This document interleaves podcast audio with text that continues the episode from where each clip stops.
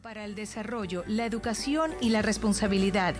Organización cuya misión es proporcionar a los latinos residentes en Estados Unidos las herramientas y estrategias que les permitan alcanzar su sueño americano y convertirse en modelo para las futuras generaciones. Camilo posee un doctorado en química y se ha desempeñado como catedrático en varias universidades en los Estados Unidos, donde ha enseñado física cuántica, termodinámica, química y matemáticas.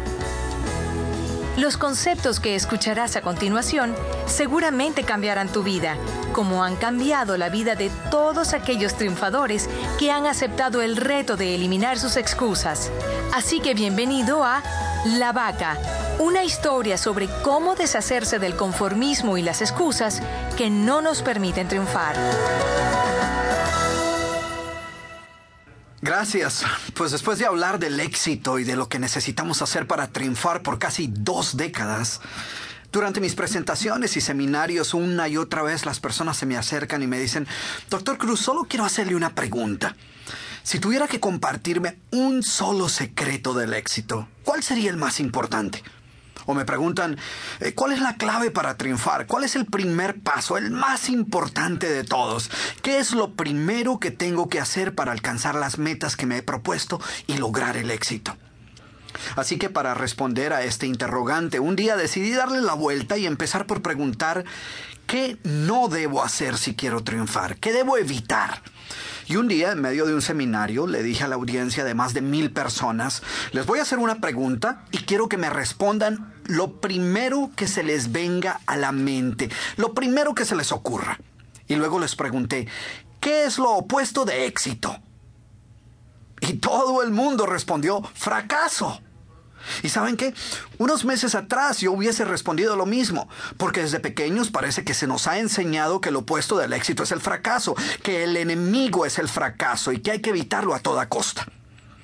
Por supuesto, después de perseguir tus metas y caerte y levantarte y empezar de nuevo y volver a caerte y evaluar qué es lo que estás haciendo mal y aprender y crecer y experimentar más fracasos y caídas y aprender de ellas y finalmente lograr tus metas, pues tú descubres que el enemigo del éxito no es el fracaso como muchas veces pensamos.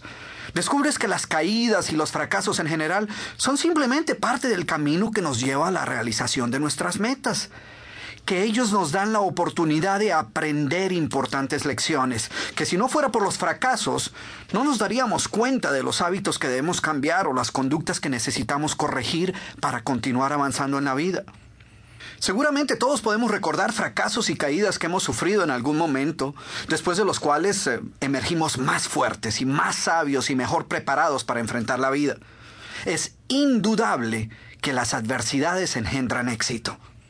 Así que en aquel momento comprendí una importante lección, quizás la más importante que había aprendido hasta ese momento.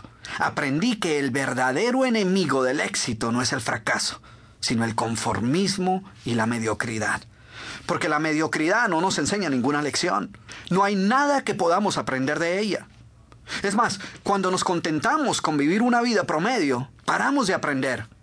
Así que los verdaderos enemigos, aquellos que debemos evitar a toda costa, son la mediocridad y el conformismo.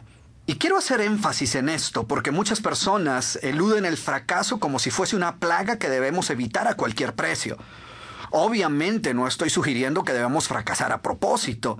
No obstante, hemos aprendido a temerle tanto a las caídas que en nuestro afán por evitarlas hemos terminado por contentarnos con segundos lugares con tal de eliminar cualquier riesgo que nos pueda ocasionar un fracaso.